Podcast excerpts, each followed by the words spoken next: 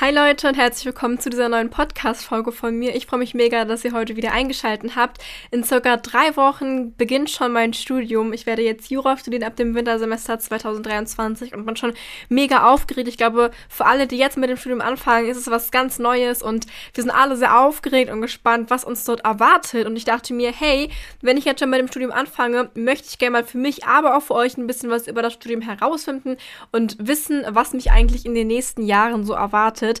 Deswegen habe ich heute eine TikTokerin eingeladen. Sie heißt Konstantina und ich habe sie ja vor einigen Wochen auf TikTok gefunden, fand ihren Content total hilfreich und daher habe ich sie heute mal im Gespräch. Viel Spaß und viel Erfolg beim Hören dieser Folge. Ich hoffe, ihr könnt etwas mitnehmen und ihr könnt gerne mal in die Kommentare bzw. mir bei Instagram schreiben, wie ihr die Folge fandet und jetzt erstmal viel Spaß mit Konstantina. Ich ja. bin die Konstantina, ich bin 25. Äh, ich bin sehr, sehr glücklich jetzt sein. Vielen, vielen Dank. Äh, und es freut mich sehr, dass wir heute das Gespräch können, führen können. Ich komme ursprünglich aus Griechenland, aber ich habe in Berlin und in Genf Jura studiert. Ähm, ich habe mein erstes Staatsexamen 2021 abgeschlossen und mache jetzt mein Referendariat am Kammergericht Berlin. Mega spannend. Danke, dass du heute hier bist. Ich freue mich total. Ich meinte ja gerade auch schon privat zu dir, dass ich deinen TikTok-Account so toll finde und mir auch selbst schon ganz viele Tipps abgeguckt habe. Ich fange jetzt ja auch in zwei, drei Wochen mit dem Jurastudium an und mir haben deine Videos da wirklich jetzt schon geholfen und vor allem auch ein bisschen die Angst genommen, weil du ja sehr viel auch erzählst von deinem Studium, wie das für dich war, auch deine Ängste teilweise und so. Und es macht dich auf jeden Fall auch total nahbar und authentisch. Also mega cool, dass du heute hier bist. Ich würde mal anfangen mit der ersten Frage, die ich habe. Und zwar wollte ich dich erstmal fragen, wie ist eigentlich das Jurastudium so aufgebaut und wo bist du eigentlich gerade an welcher Station quasi oder wie weit bist du jetzt schon und wie lange brauchst du noch, bis du dann fertig bist? Also, der Aufbau des Jurastudiums und allgemein der juristischen Ausbildung ist äh, in jedem Land ein kleines bisschen unterschiedlich, aber im Großen und Ganzen sieht es wie folgt aus. Man hat das Grund- und Hauptstudium, das sind die ersten zwei Jahre. Man lernt die Grundlagen ähm, von allen möglichen Fächern im Öffrecht, Zivilrecht und Strafrecht. Man fängt man fängt immer mit den ganz Basics an. Also man hat einen sogenannten allgemeinen Teil, so allgemeine Fragen zu jedem Fach. Und man hat auch die besonderen Teile jeweils. Und dann im dritten Jahr allgemein macht man einen Schwerpunkt. Der Schwerpunkt wird vom, von der je, jeweiligen Universität angeboten und das ist deswegen auch sehr anders. Zum Beispiel, wenn man seinen Schwerpunkt an der Humboldt-Universität macht, sieht es anders aus als an der Freien Universität zu Berlin. Und man kann sich dann Fächer aussuchen, wo man sagt, das interessiert mich am meisten. Ähm, und dann kommt man in die Examensvorbereitung. Ähm, die Examensvorbereitung ist die Vorbereitung auf das erste Staatsexamen.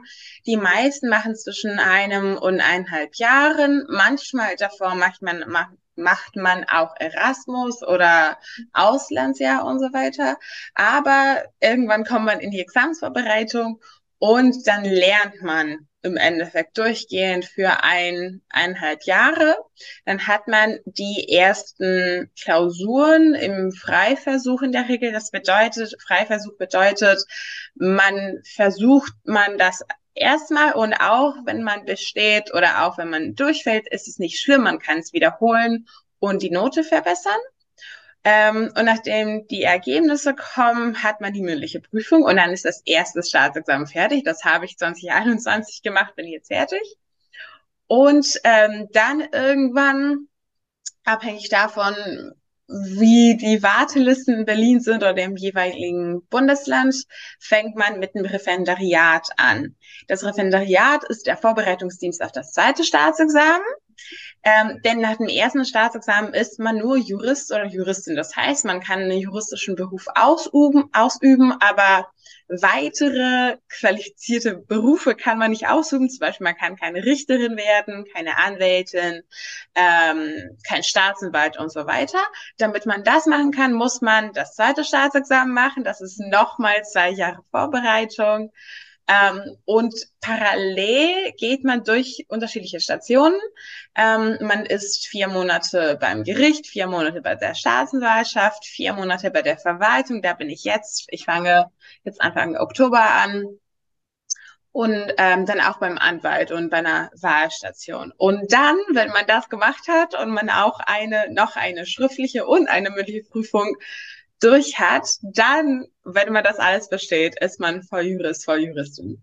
Ach, voll krass. Ja, das ist total spannend eigentlich, aber bei den meisten Studiengängen gibt es irgendwie Bachelor, Master und bei Jura gibt es wirklich so viele verschiedene Stationen. Das Studium ist extrem lang. Was war eigentlich so deine Motivation, Jura zu studieren? Weil es ist ja schon ein sehr anspruchsvoller und wie gesagt auch langer Studiengang. Am Anfang war das wirklich Unwissen. Also mhm. ich habe am Anfang gesagt, ich, ich komme aus Griechenland und ich dachte, als ich gezogen, nach äh, Berlin gezogen bin, dachte ich auch, ja, das wäre ganz normal Bachelor Masters. Ah, war das okay, nicht. Krass. Und in der ersten Woche hatte ich so Profs, die die ganze Zeit so erzählt haben, ja, und die Staatsexamina, das sind die wichtigsten Sachen, die ihr jemals machen werdet. Ich war so, welche Staatsexamina, was, was, was ist das? Das heißt, am Anfang war das wirklich so Unwissen, ähm, das mir dabei geholfen hat. Ähm, und ich glaube, später, als ich das auch gemerkt habe, das war einfach die Tatsache, dass ich ähm, seitdem ich jung war, wusste, dass ich Jura machen wollte. Und dann dachte ich, wenn das die Voraussetzung ist, dann ist es einfach die Voraussetzung. Und dann wird man es einfach durchziehen. Oh ja, ähm, voll schön. Ich glaube, es hilft auch tatsächlich, und das ist auch wichtig zu erwähnen, wenn man hört, so fünf Jahre Studium und zwei Jahre Referendariat. Zwischenzeitlich kann man arbeiten. Beim Referendariat wird man auch einigermaßen bezahlt, denn man arbeitet auch beim Gericht und bei der Staatsanwaltschaft und so weiter. Ähm, und klar, es dauert lange, aber das Studium an sich nicht länger als ein Bachelor- und ein Masterstudiengang. Mhm. Ja, das ist voll schön zu hören. Und ich finde es auch krass, dass du, obwohl du es am Anfang gar nicht wusstest, doch es so gut durchgezogen hast, auch mit guten Ergebnissen. Und da würde mich interessieren, was eigentlich deine Lernmethoden waren. Denn ich habe ja jetzt in der Schule auch ein gutes Abi gemacht und so habe doch mal Methoden rausgefunden. Und dann habe ich angefangen, mich jetzt ein bisschen mit Jura zu beschäftigen und habe gemerkt, es ist was ganz anderes als in der Schule. Also ich finde, man kann es gar nicht wirklich vergleichen mit den Abiturprüfungen oder so, weil die Klausuren einfach ganz anders aufgebaut sind. Wie hast du deine Methoden gefunden und welche hast du dann benutzt im Studium? Ich habe alles Mögliche ausprobiert ähm, mhm. im Studium und das war auch einer der Gründe, warum ich mit äh, meinem TikTok angefangen habe, mit dem Gedanken, ich habe alles Mögliche falsch gemacht. Ich glaube, was einem nicht so richtig erklärt wird im ersten Jahr im Jurastudium und deswegen ist man manchmal verwirrt ist, in der Schule ist in der Regel in sehr vielen Fächern, insbesondere in den Fächern, die für typische Jurastudierende wichtig sind, zum Beispiel Geschichte, ähm, lernt man ganz anders. Denn Geschichte ist das Lernen der Selbstzweck im Sinne von, ich lerne eine, ein, ein gewisses Maß an Informationen und dann wird es abgefragt. Dann wird die konkrete Information abgefragt und ich muss einfach das Wissen abliefern. Im Gegensatz dazu hat man im Jurastudium fast ausschließlich Fälle. Das bedeutet, es kommt immer ein unbekannter Fall und man muss sein Wissen an den Fall anpassen. Das bedeutet, man muss nicht abstraktes Wissen irgendwie wiedergeben, sondern man muss gewisse Wissensstücke liefern, am Fall angepasst. Mhm. Und deswegen, wie das für mich dann anders war, war, dass ich gemerkt habe, okay, ich kann nicht mehr irgendwie die Vorlesung auswendig lernen, das würde mir nichts bringen, sondern die Theorie in kleinere Stücke so zerstückeln und einfach so auswendig lernen und die dann auch üben. Und dann die kleinen Stücke sind Karteikarten für mich. Also ich schreibe Karteikarten und frage die, die regelmäßig ab, um dann unterschiedliche Klausuren zu schreiben, Fall, äh, Fälle zu üben, um dann zu merken, okay, kann ich dieses Wissen tatsächlich an einem konkreten Fall anwenden? Mhm, ja, ich habe schon auf TikTok gesehen, dass du morgens immer zwei Stunden Karteikarten lernst. Das finde ich auch krass. ist es so deine Hauptlernquelle, sag ich mal? Also Karteikarten ist so das Hauptding oder was machst du noch? Ja, also meine Methode, also meine Routine ist in der mhm. Regel, dass ich ähm, Unterlagen bekomme. Man kann diese Unterlagen nehmen, wie, wie man möchte. Also man kann die Vorlesungen als Quelle benutzen, man kann Skripte als Quelle benutzen, man kann Unterlagen vom, von der Uni als Quelle benutzen. Man zerstückelt die dann diese Stücke. Ich persönlich mache das so, dass ich dann in Kartei Karten schreibe und das sind tatsächlich meine, ähm, meine Hauptquelle zum Lernen. Dann lerne ich das einfach ähm, langsam auswendig. Ich, ähm, ich habe Repetigo so oft in meinem Channel erwähnt, ja. dass man denken würde, dass ich irgendwie gesponsert bin. Bin ich leider nicht. Ja. Sondern ich benutze das wirklich so. Äh, denn das hat einen Vorteil, dass man sich nicht jeden Tag fragen muss, okay, was habe ich, was kann ich nicht so gut oder was muss ich heute wiederholen, sondern es bekommt automatisch. Ähm, und ich lerne, die, ich lerne mit diesen Karteikarten und dann natürlich ist die große Frage, kann man die Fälle lösen? Ähm, mhm. Und dann mit Fallbüchern arbeiten. Aber mhm. ich glaube für mich, jetzt für die Leute die möglicherweise hören und jetzt ins erste Semester kommen oder in die ersten Semester sind, ich glaube, das Wichtigste ist, dass man wirklich die Grundbegriffe versteht mhm. und dann ein paar Sachen auswendig lernt. Also nicht, dass man erwartet, dass man in zweiten Jura, äh, in, also nicht, dass man erwartet, dass man im zweiten Jurasemester schon alles kann, was man im Examen bräuchte, sondern wirklich, dass man sagt, okay, ich verstehe das und sehr wichtig, das macht Spaß. Also die Methode mhm. an sich macht Spaß. Ja, voll gut, dass du das sagst. Ähm, wenn jetzt hier Jura Erstsemester zuhören, wahrscheinlich die meisten, die das gerade anhören, wie würdest du ihnen denn empfehlen, Karteikarten zu schreiben? Also irgendwie ein Stapel für Definitionen, ein Stapel für Schemata, ein Stapel für Beispielfälle. Wie würdest du da genau vorgehen jetzt im ersten und zweiten Semester oder so? Ähm, ich würde also ich würde Folgendes empfehlen. Es gibt im Endeffekt vier Arten von Wissen mhm. meinem Verständnis nach. Es gibt Definitionen, es gibt Schemata, es gibt Meinungsstreits im Sinne von, also für diejenigen, die es nicht wissen, wir haben das Gesetz, wir haben das Gesetz auch in der Klausur, aber das Gesetz sagt uns nicht immer alles. Und ähm, sagen wir mal, im Gesetz steht lila. Und dann fragen wir uns, was bedeutet lila? Und dann gibt es Literatur, die sagt, lila ist die und die Farbe und ist irgendwie rötlicher. Und es gibt die Rechtsprechung, die sagt, lila ist eher blauer, also ein bisschen dunkler. Und es gibt Argumente für beide Seiten. Und natürlich könnte man, und, und dann kommt in der Klausur die Frage, ist diese Farbe lila? Und dann muss man sagen, einerseits könnte man sagen das und das, andererseits sagt die Rechtsprechung das und das. Natürlich kann man sich die Argumente ausdenken, aber manchmal ist es leichter, die auswendig zu lernen tatsächlich, weil die Schreits mittlerweile seit den 60er Jahren äh, also vorkommen. Ähm, also dritte Kategorie sind dann die Streits und vierte Kategorie sind Verständnisfragen. Was ist der Zweck eines Rechtsgebiets beispielsweise? Ich würde dann Karteikarten zu den jeweiligen Sachen machen ähm, und die wiederholen. Ich glaube, am leichtesten, um diese Stücke Wissen zu erkennen, sind äh, Fälle tatsächlich. Okay. Denn man sieht dann, welche Teile ähm, der Lösung sind abstraktes Wissen und welche sind fallbezogen. Und das abstrakte Wissen sollte man auch in der Lage sein, selbst ähm, beizubringen. Mhm.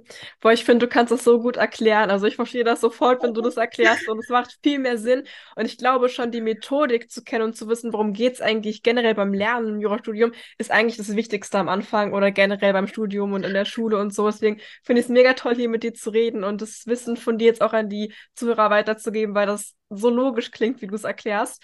Du warst ja auch mal Korrektorin.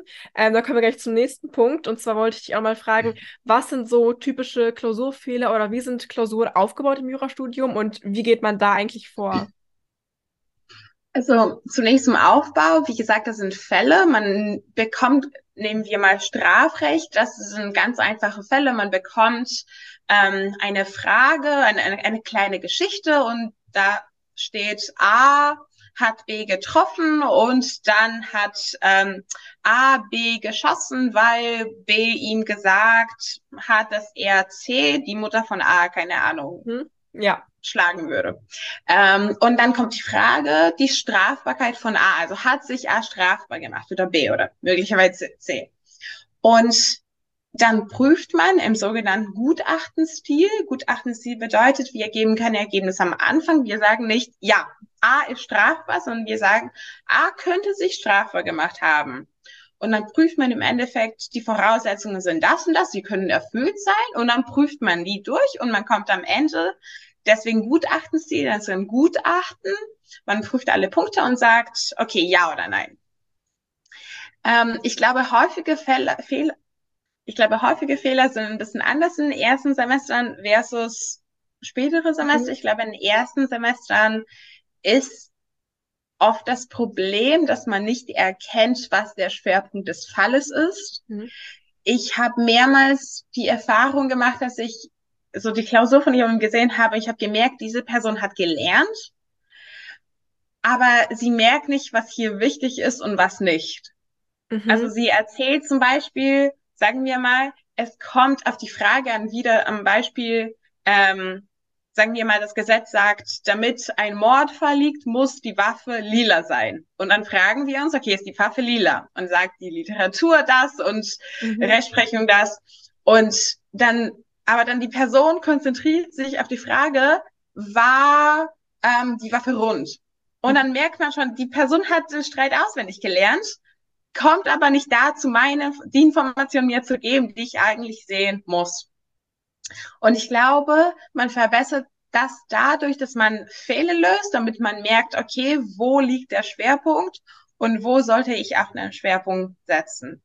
Ähm, natürlich mangelndes Wissen ist ein Problem, aber ich glaube, das ist eigentlich am leichtesten zu lösen, indem man einfach lernt im Semester. Ähm, und ansonsten Stress. Und äh, ja. die Erfahrung hatte ich auch gemacht. Meine schlimmste Klausur im Examen war deswegen schlimm, weil ich so viel Angst hatte. Mhm. Ähm, und diesbezüglich, das hört man die ganze Zeit in den ersten Semestern, aber man glaubt es irgendwie nicht.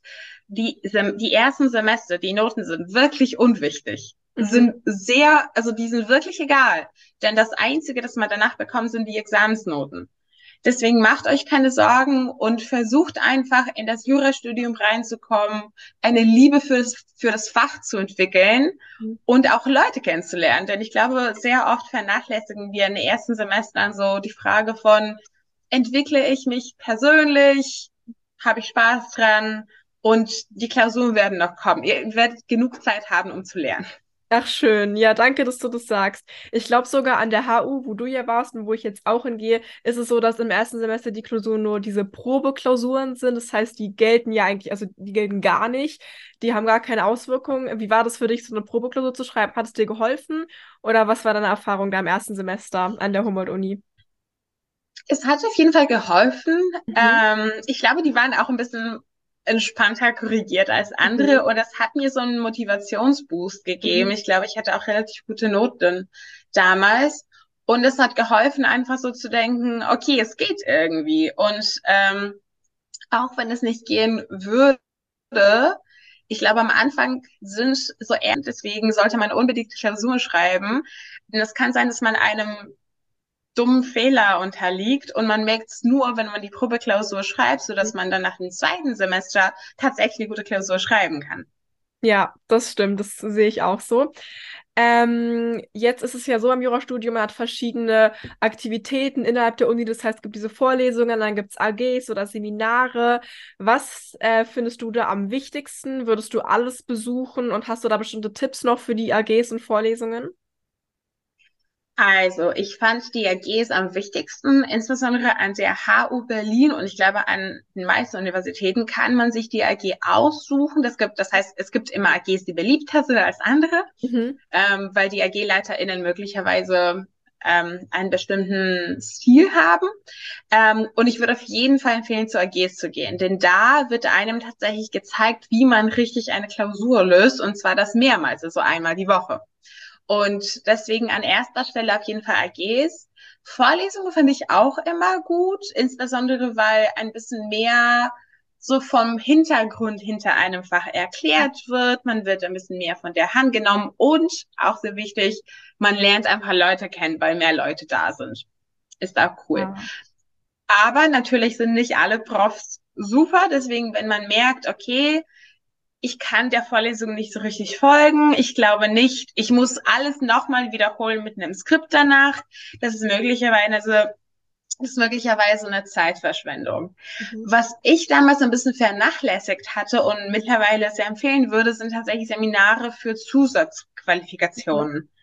Ähm, wie man Back Online benutzt. Das ist so eine Online-Database für Juristen ähm, wie man das richtig benutzt und wirklich sein ganzes Potenzial ausschöpft, äh, wie man richtig juristisch schreibt, wie man interessante Praktika findet. Ähm, denn das sind im Endeffekt Ressourcen, die umsonst von der Uni angeboten werden mhm. und man kann davon sehr viel lernen, das danach nützlich ist. Ah ja, das ist echt gut. Ich habe auch schon gesehen, bei der HU jetzt gibt es einige Module beziehungsweise Kurse als Erstsemester, wo man sich anmelden kann, wo man dann Tutoren bekommt, zum Beispiel nochmal erklärt wird, wie ist die Uni aufgebaut, wie ist das Jurastudium aufgebaut. Da habe ich mich jetzt auch schon angemeldet, weil ich mir dachte, das kann man einfach alles mitnehmen, das sollte man mitnehmen, um dann wirklich auch die Methodik richtig zu verstehen. Und ich habe mir jetzt auch schon vor einigen Wochen das Vorlesungsverzeichnis angeguckt und war da schon total überfordert, was es alles gibt an Vorlesungen, an AGs. Und dann habe ich schon äh, mir angeguckt, wie man seinen Stundenplan zusammenstellt. Und das ist ja auch echt ein bisschen kompliziert, dass man da gucken muss, wann kann man was wählen. Hast du da irgendeinen Tipp für mich jetzt, wenn ich jetzt anfange mit meinem Stundenplan? Ich würde persönlich versuchen, mir alles anzugucken. Mhm am Anfang, also nur einen Stundenplan für die ersten paar Wochen stellen. Ah, okay. Von den Sachen, die man sich angucken sollte. Und nachdem man gesehen hat, okay, wo möchte ich hin? Zum Beispiel, welche Vorlesungen sind für mich nützlich? Und die AGs, zu denen ich gehen möchte, welche sind für mich nützlich? Denn nicht alle AGs zum Öffrecht zum Beispiel sind zur gleichen Zeit.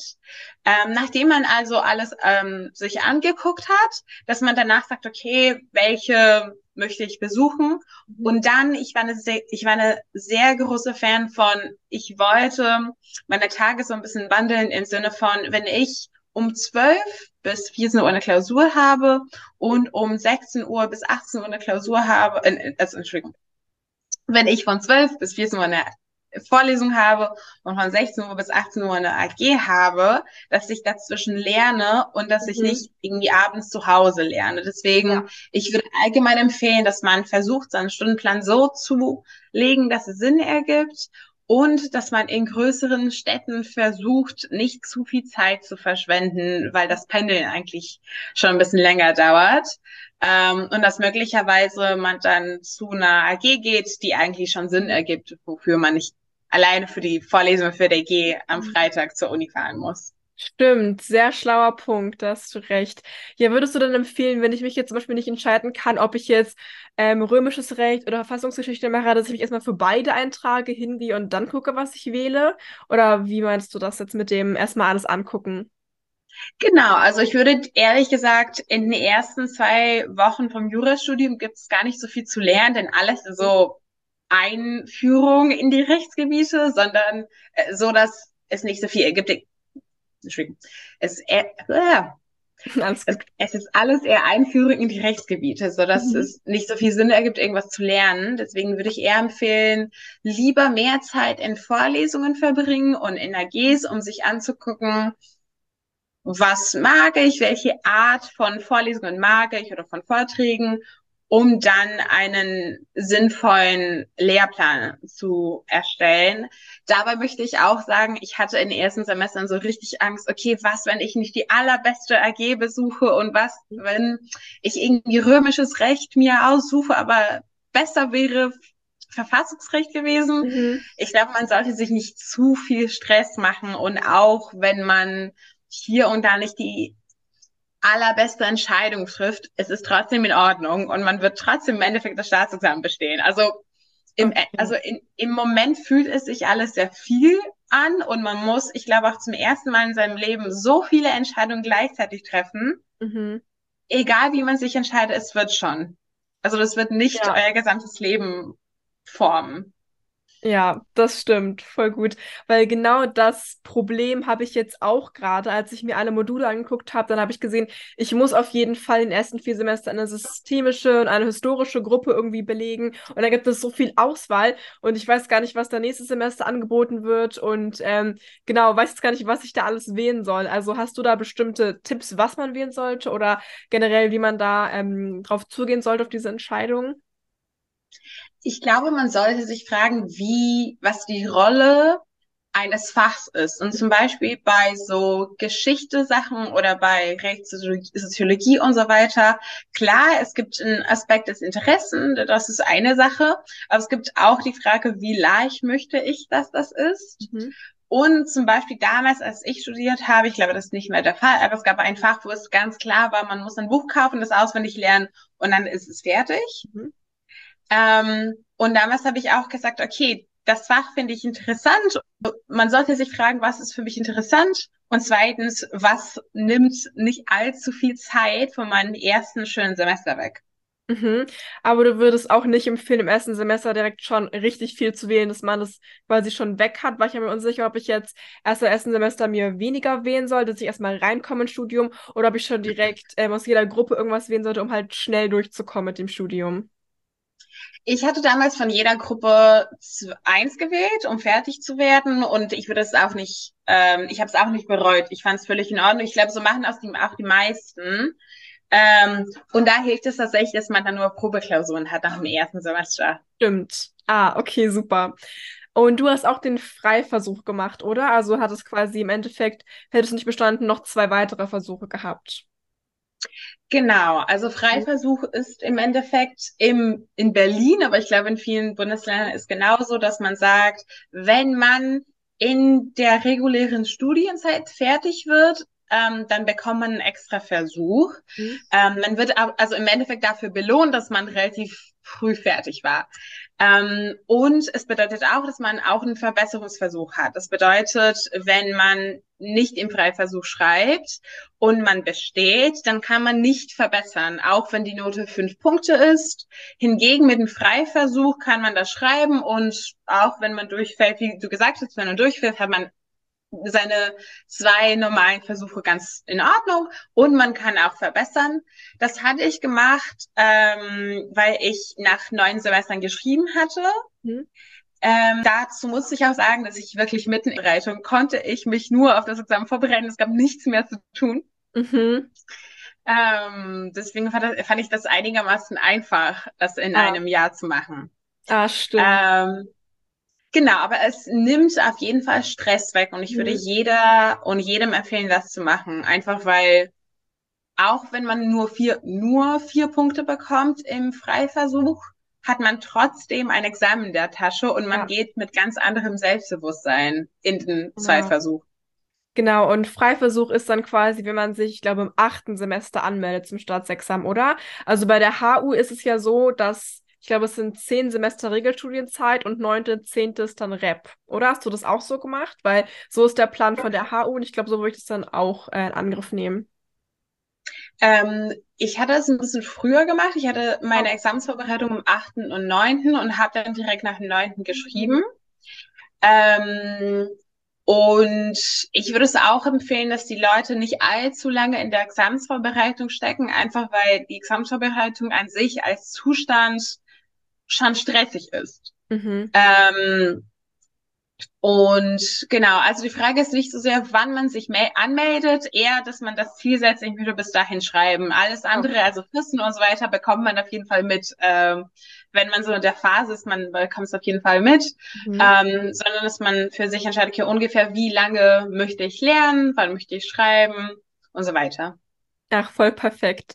Hast du gerade zufälligerweise noch vor Augen, wann du welche Module gewählt hast? Also kannst du uns jetzt vielleicht mal so deinen äh, ja, Lebenslauf in der Jura-Studienzeit vorlegen? Geht das? Hast du das gerade vor dir und willst es teilen? So, ja, so grob kann ich, glaube ich, immer mhm. noch. Also im ersten Semester hat man zwingenderweise Öffrecht 1, das ist ähm, Staatsorganisationsrecht. Mhm. Man hat ähm, Strafrecht, Strafrecht AT, also wirklich im Endeffekt Strafrecht Basics, mhm. Zivilrecht, wieder ähm, allgemeiner Teil und Schuldrecht allgemeiner Teil. Also der allgemeine Teil, die Basics von Schuldverhältnissen, wie wird zum Beispiel ein Vertrag mhm. zustande kommen. Dann hatte ich noch Rechtssoziologie und Verfassungsgeschichte. Verfassungsgeschichte war das Allerschlimmste, denn ich kannte deutsche Geschichte nicht. Das heißt, ich, irgendwie, das war eine falsche Entscheidung. Dann, denn da, erst dann habe ich gemerkt, okay, ich muss irgendwie deutsche Geschichte auswendig lernen, denn sonst kann ich Verfassungsgeschichte als zusätzliche mhm. ähm, Information nicht aufnehmen, aber alles in mhm. Ordnung. Und ähm, zweite Semester war Schuldrecht BT2, äh, nee, Schuldrecht BT1 1 und 2, das heißt die unterschiedlichen Arten von Verträgen, was sind die Unterschiede zwischen einem Kaufvertrag, einem Werkvertrag, Deliktsrecht, also wenn ich jemandem vorsätzlich einen Schaden zufüge, was passiert dann? Und so weiter im Bereich Zivilrecht. Ähm, Öffrecht war Grundrechte, mhm. glaube ich. Äh, mhm. Und ähm, Strafrecht war ähm, Delikte gegen die Person. Mhm. Hauptsächlich. Dritte Semester. Hm. Hast du denn im zweiten Semester gar keine so Zusatzqualifikationen oder hast du da. Ah, okay, verstehe. Nein, also ich habe im Endeffekt im ähm, zweiten, dritten, vierten Semester habe ich was ausschließlich ganz normale, also mhm. Öffrecht, Zivilrecht und Strafrechtfächer genommen und dann mhm. im Schwerpunkt eher Sachen gemacht. Das kann ich auch gut empfehlen, ja, okay. denn ähm, der Schwerpunkt ist entspannter. Der Schwerpunkt ähm, hat man mehr Zeit. Ähm, man hat auch, glaube ich, ein bisschen mehr Bock auf das, was man macht. Deswegen kann man auch ein bisschen mehr Zeit im Studium widmen. Ähm, und einfach weil die ganze Situation an sich entspannter ist. Ähm, und ich habe da eine Sprachqualifikation abgelegt. Ich glaube, ich habe dann Französisch gemacht. Mhm. Ähm, und im dritten Semester habe ich Englisch gemacht. Und ich habe auch so eine interperson interpersönliche Qualifikation abgelegt. Wie mhm. gesagt, es gibt sehr viele Sachen, die angeboten werden, die kann ich auch sehr gut empfehlen. Die werden auch mhm. durch sehr gut qualifizierte Leute angeboten. Ja, ich fand es auch schon total cool, als ich mir das angeguckt habe, weil da gibt es ja echt viele Angebote im Bereich Sprachen und im Bereich andere Zusatzqualifikationen wie Rhetorik, Kommunikation, Streitschlichtung. Ist, ich bin schon total gespannt und freue mich auch schon auf diese ganzen Kurse, weil es erstmal jetzt zumindest sehr spannend klingt, was es da alles gibt. Und ich glaube, für mich, wie gesagt, das, das ähm, Grundstudium, das Hauptstudium hat einen Zweck, dass man die Grundlagen vom Recht versteht, aber allgemein ist, war für mich wichtig, im Vorstudium, also vor der Examensvorbereitung zu erfahren, okay, wofür interessiere ich mich? Also was finde ich spannend, was finde ich nicht spannend? Ähm, denn irgendwann muss man sich tatsächlich entscheiden, was man danach machen möchte. Und es ist eine gute Gelegenheit, um sich zu fragen, okay, finde ich Strafrecht irgendwie interessant? Finde ich Zivilrecht interessant? Finde ich Arbitration, also ähm, Schiedsgerichtsbarkeitssachen interessant.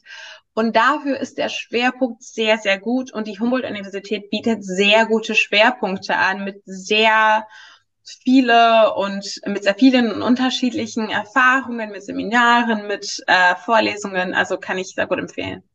Ja, wir haben gerade ja. über Schwerpunkt geredet und du hast schon erzählt, dass du auch einen Schwerpunkt gemacht hast und zwar im Ausland. Ähm, erzähl gerne mal davon. Ich wusste gar nicht, dass man, oder ich wusste früher nicht, dass es möglich ist, weil ich immer dachte, dass Jura ein Studiengang ist, der sehr auf das eigene Land spezifiziert ist, weil es ja eben um deutsches Recht geht, was wir hier lernen. Ja, also deine Vermutung ist tatsächlich richtig im Sinne von, ja, das ist ein sehr landbezogenes Studiumgebiet. Ähm, allerdings dadurch, dass der Schwerpunkt schon spezialisiert ist, also auch wenn man in Deutschland bleibt, wählt man ein Gebiet, das man gerne hätte, wo man auch gerne vertiefen würde, ähm, gibt es auch die Möglichkeit, dann diese Sachen auch im Ausland zu machen. Ähm, das sieht an jeder Uni anders. Also in der Humboldt konnte man damals ähm, nach Genf, nach London, nach Rom und nach Paris gehen, glaube ich. Und zusätzlich gab es noch extra Programme, also European Law School und auch eine französisch-deutsche Kooperation.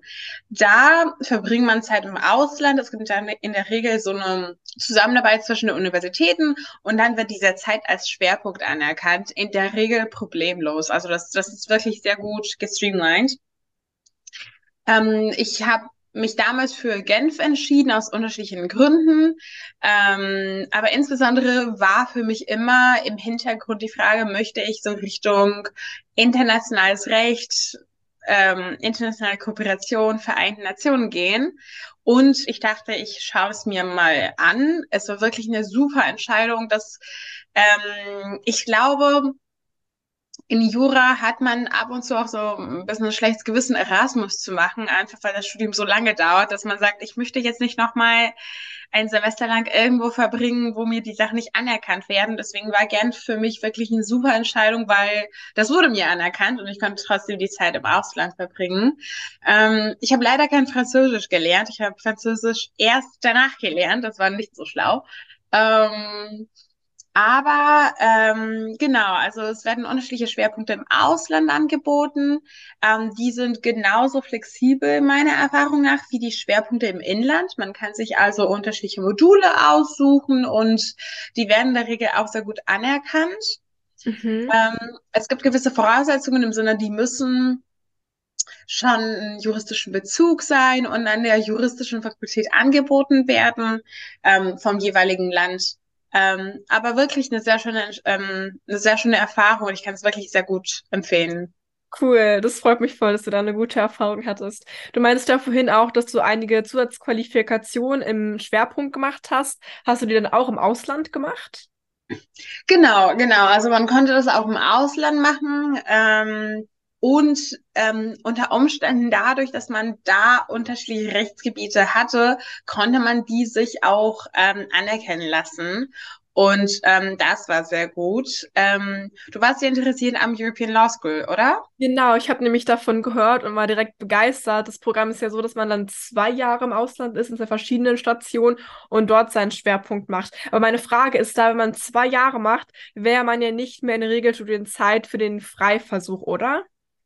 Man schreibt als erstes das Examen. Ah, also man macht den Schwerpunkt ja. danach dann. Ach so, okay. Genau, also man macht ähm, die ganz normal die ersten zwei Jahre vom Studium, wenn es immer noch so ist, aber damals war das so.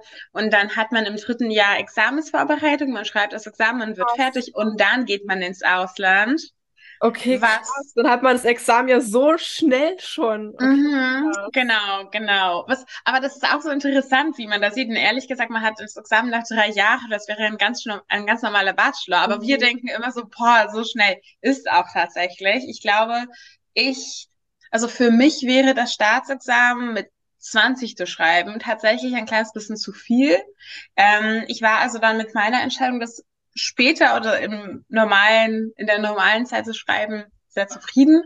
Ähm, aber ja, also man schreibt es dann direkt und man macht dann die Masterstudiengänge im Ausland.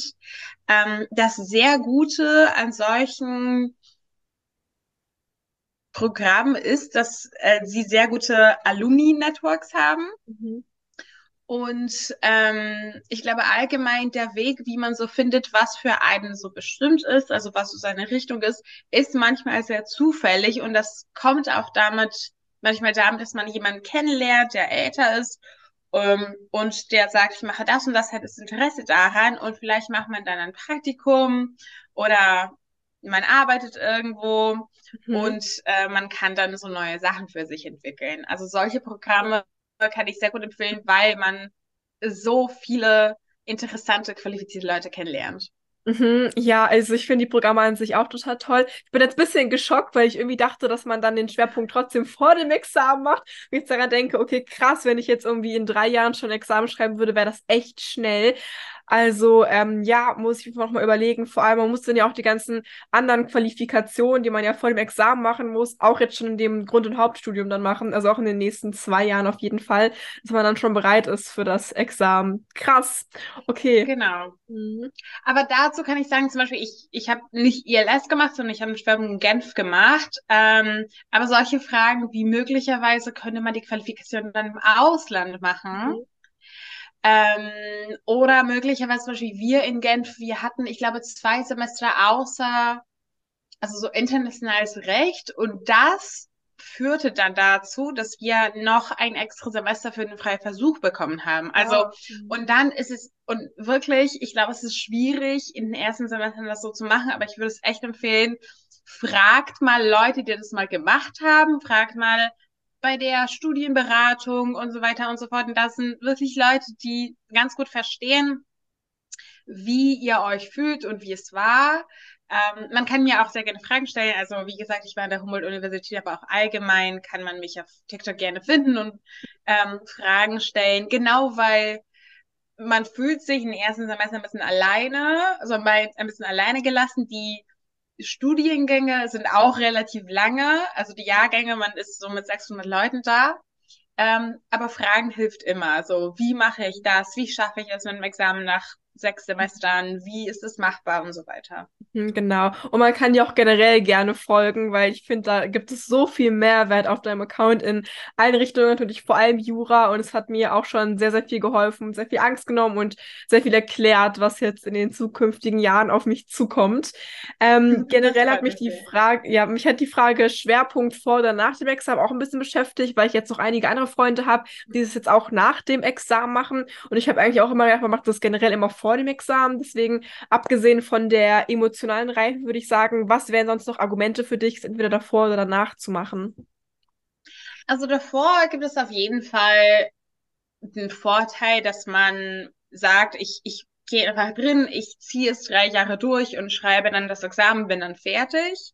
Ähm, und auch, dass ähm, wenn man sagt, ich mache das auf jeden Fall nach dem sechsten Semester, dass man sagen könnte, ich lerne vom ersten Semester an für das Staatsexamen. Also natürlich nicht ähm, in der gleichen Tiefe, man muss irgendwann die Grundlagen ähm, äh, erlernen. Allerdings, man kann schon sagen, ich ziehe es mal durch. Ähm, als ich mein Examen nach dem neunten geschrieben hatte und dadurch, dass ich im Ausland war, konnte ich mich fast an gar nichts erinnern, als ich mit der Examensvorbereitung angefangen habe.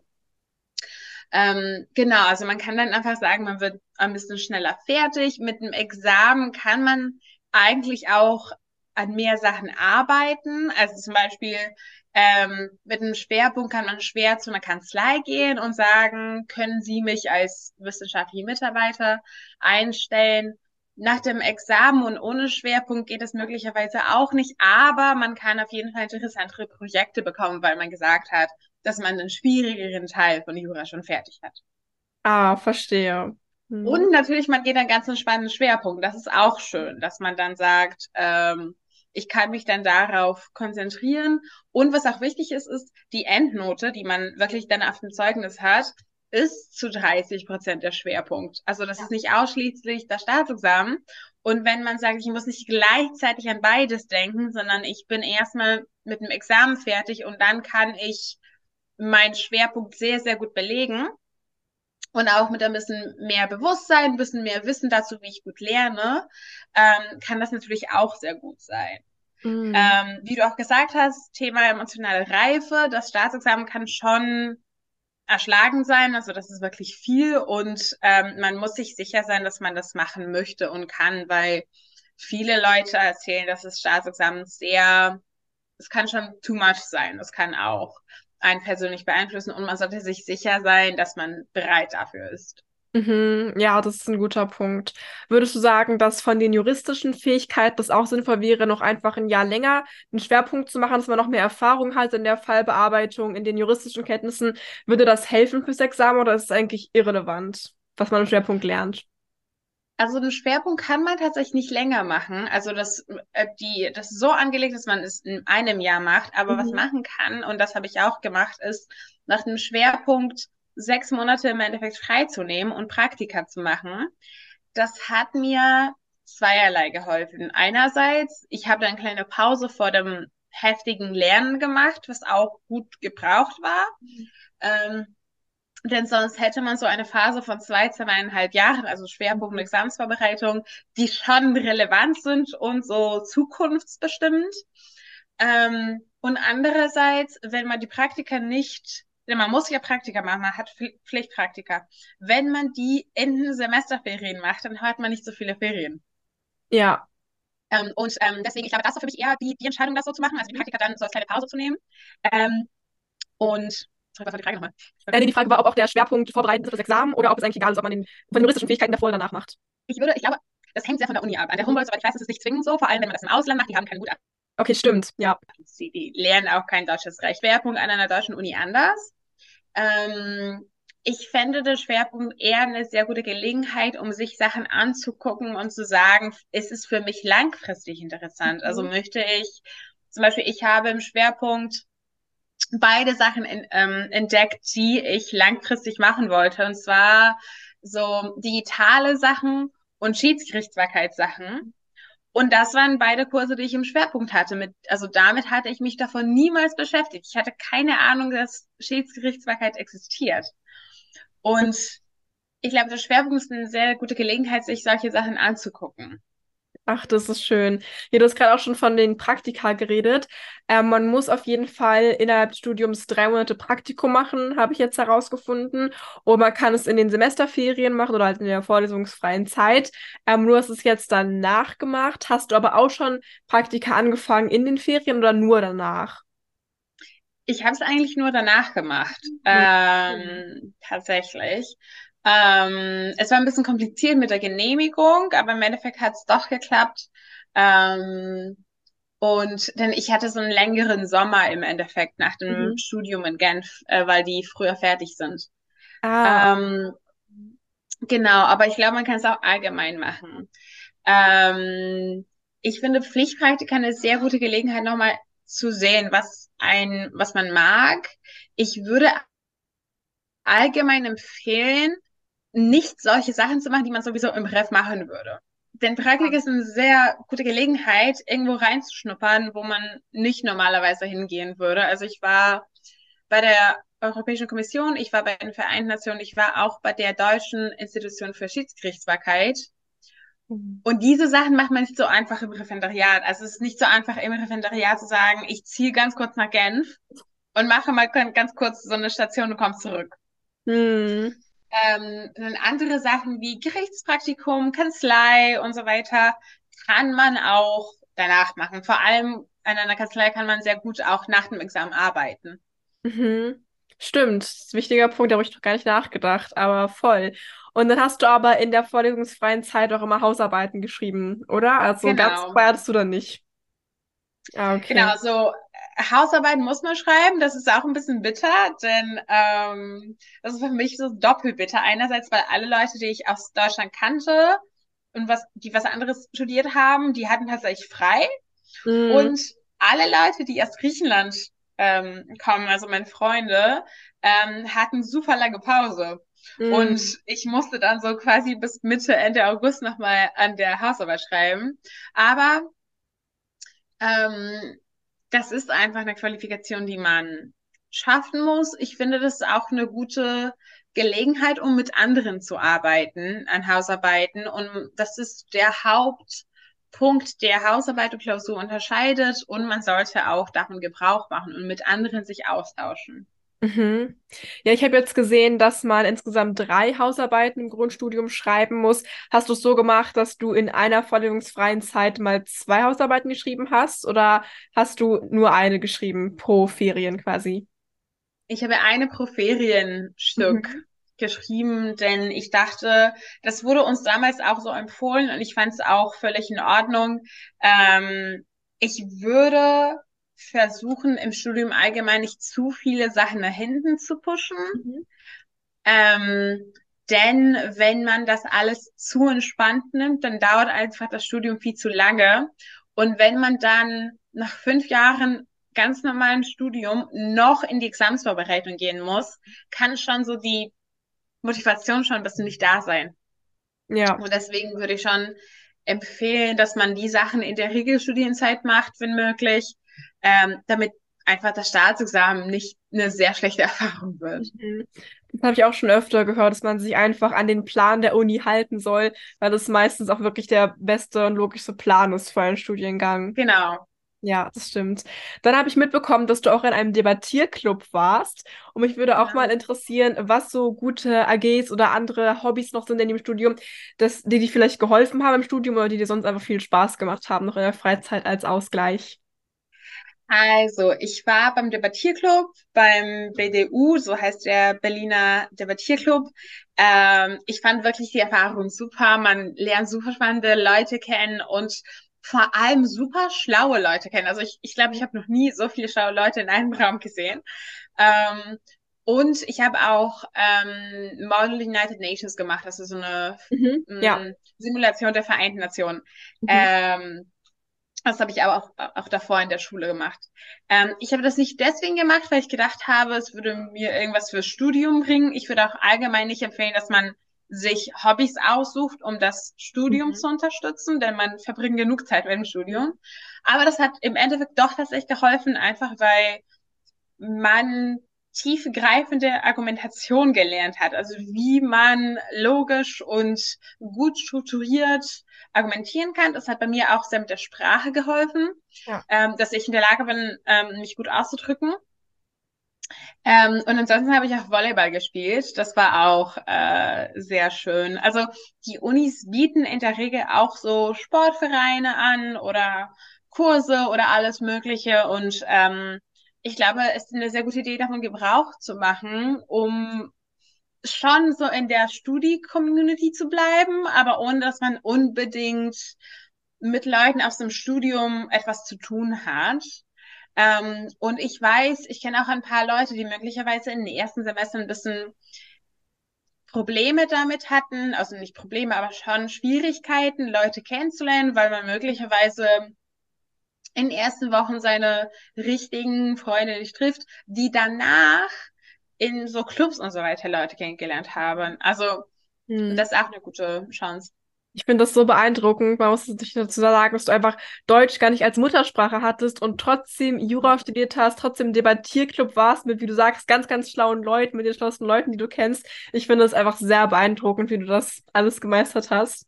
Ja, ich war dieses Jahr auch bei Jugend debattiert. Kennst du das, diesen Wettbewerb? Mhm, mh. Da war ich dieses Jahr auch bis in den Landeswettbewerb und dann haben wir am Landtag Potsdam debattiert. Das war so eine coole Erfahrung auch. Also deswegen bin oh, ich schön. auf jeden Fall auch begeistert von dem Debattierclub und überlege auch, auch da studentisches Debattieren weiterzumachen, weil mir das auch einfach sehr, sehr viel Spaß macht. Guck's dir an, also es ist, man kann auch sehr viel reisen, man lernt super spannende Leute kennen mhm. und ähm, man lernt auch, das ist auch so eine Sache, man lernt auch Leute aus ganz unterschiedlichen Bereichen mhm. kennen. Mhm. Zum Beispiel so, ich habe Leute, die jetzt in Strategic Litigation sind, die so strategisches ähm, strategische Rechtsetzung machen zum Zwecke der anderweitigen Rechtsdurchsetzung von Gericht beispielsweise. Und die habe ich zum ersten Mal beim Debattierclub kennengelernt. Und, ähm, und das ist einfach so eine schöne Erfahrung, äh, um dann auch zu gucken, wo man so endet, wo man ist. Voll schön. Ja, mein letzter Punkt wäre noch ähm, Prüfungsangst und Leistungsdruck, mhm. weil das eine Sache ist, die mich meine Schulzeit auch immer so ein bisschen begleitet hat und die gerade ja auch bei Jura ein ganz großes Thema ist, wenn es auf die Examsvorbereitung zuläuft. Also gerade, wie geht man damit um, dass man weiß, man hat theoretisch nur irgendwie drei Versuche, wenn man es nicht schafft, hat man nichts mit dem Studium irgendwie erreicht oder zumindest keinen Abschluss. Und ähm, der Konkurrenzdruck soll ja auch sehr hoch sein bei Jura. Was sind da deine Erfahrungen? Also ich würde im Kopf behalten, dass erstens zu bestehen nicht super schwierig ist. Mhm. Also wenn man besteht, ist es eher unwahrscheinlich, dass man zu dumm ist, sondern möglicherweise hat man etwas an der Methodik nicht verstanden oder an, an der Schwerpunktsetzung. Aber das sind alle Sachen, die man korrigieren kann. Mhm. Im Gegensatz zu zum Beispiel, keine Ahnung, Astrophysik, wo ich möglicherweise sagen könnte, es gibt möglicherweise Konzepte, die ich niemals verstehen kann.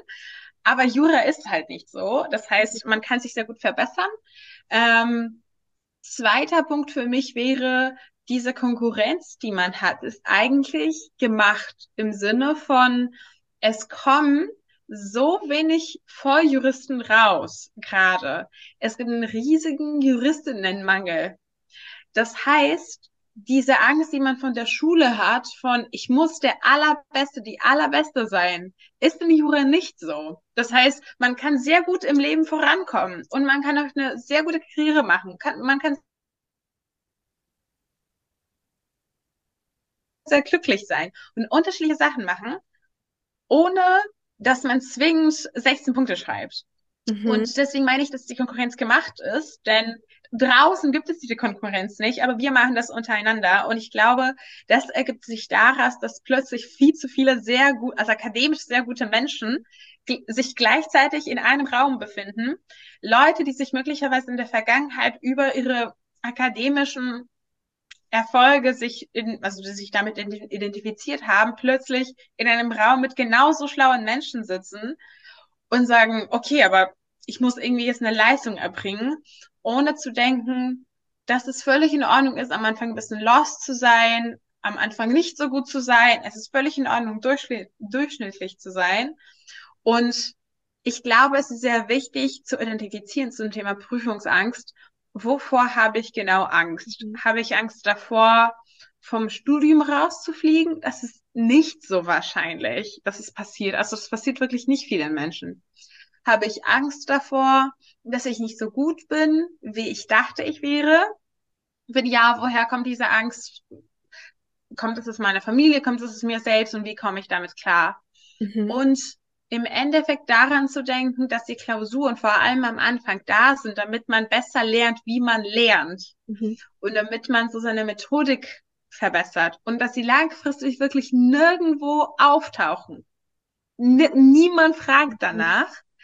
Ähm, ich glaube, dadurch kann man merken, dass es wirklich nur so ein Snapshot in der Zeit ist von einer Leistung und dass es wirklich langfristig nichts bedeuten muss.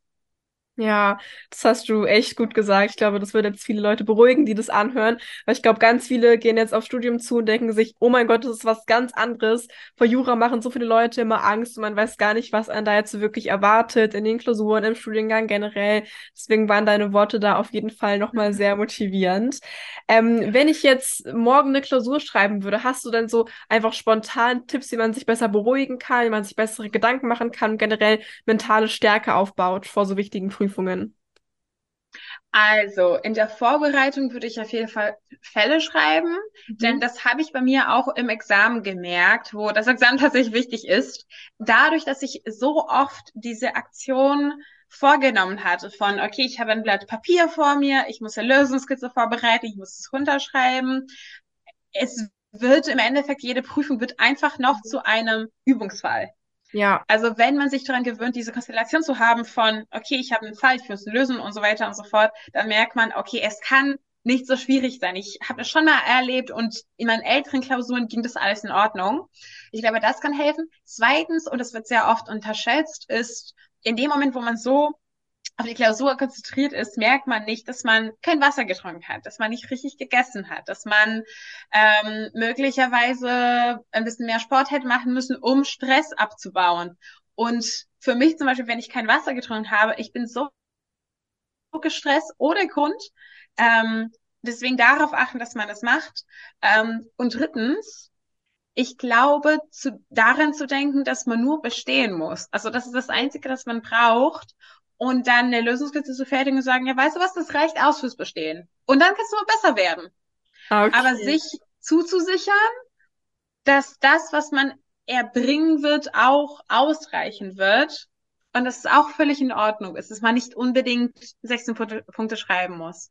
Mhm, das ist gut. Das ist auf jeden Fall auch gut gesagt. Ich noch ja, also ich glaube, es ist schon ein schwieriges Studium, aber das macht wirklich Spaß. Also ich glaube, es gibt so diese Aha-Momente von, wow, also jetzt verstehe ich das endlich. Ähm, denn im Endeffekt beschäftigt man sich die ganze Zeit mit gedachten Konstruktionen. Also man, mhm. also man beschäftigt sich nicht irgendwie, also meine Schwester macht Biologie und das ist etwas sehr Fassbares. Also das sind die ja. Proteine oder was weiß ich, das ist da. Ähm, aber wir beschäftigen uns immer mit so gedachten Sachen. Ähm, und ich glaube, man fängt also zu sehen, wie alles durch Recht geprägt ist. Also ja. alles. In dem Moment, wo, wo man so Terms and Conditions von jetzt Zoom zustimmt. Mhm. Oder wo man Kaufverträge abschließt. Mhm. Oder also all das. Ähm, also wirklich, das, ja. das überall, das macht Spaß zu verstehen. Ja, ich finde auch, dass es so total realitätsnah ist. Also alle sagen immer, das ist total trocken, aber ich glaube, es ist nicht trocken, weil du machst dir immer genau die Fälle, die wirklich im Leben passieren könnten. Und ich habe jetzt auch schon so ein paar Fallbücher gekauft, so aus Spaß, und wenn ich so durchlese, das sind Fälle, die könnten mir im echten Leben auch passieren. Und ich finde es echt interessant, ja. wie man das denn lösen würde, was jetzt eigentlich die Lösung von dem Fall ist. Also das ist, finde ich, mega, mega spannend und überhaupt nicht trocken. Ja, ich finde es dann auch sehr schön, wenn man im Ref ist, ähm, mhm.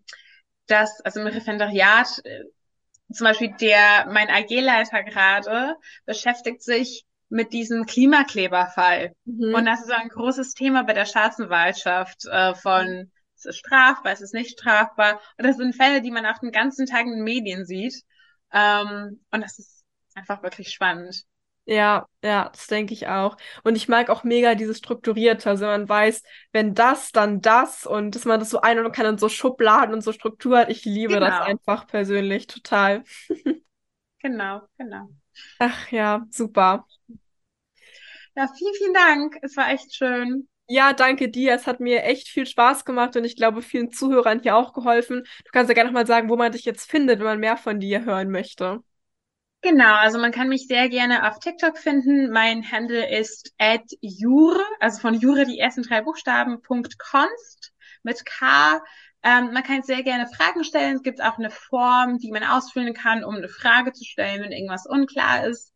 Und sehr gerne allgemeine Fragen stellen, ähm, damit man auch möglicherweise sieht, dass die Sachen doch nicht so kompliziert sind, wie man Mhm. denkt. Mega. Vielen Dank, Genau. dass du heute da warst, Konstantina. Ja, vielen Dank dir. Super.